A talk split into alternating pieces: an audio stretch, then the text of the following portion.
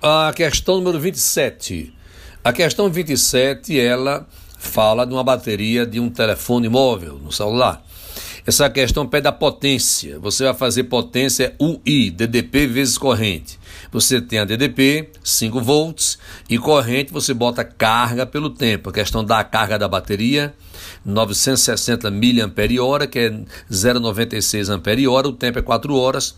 Você vai encontrar a potência 1,2 watt, letra D de dado, na questão número 27.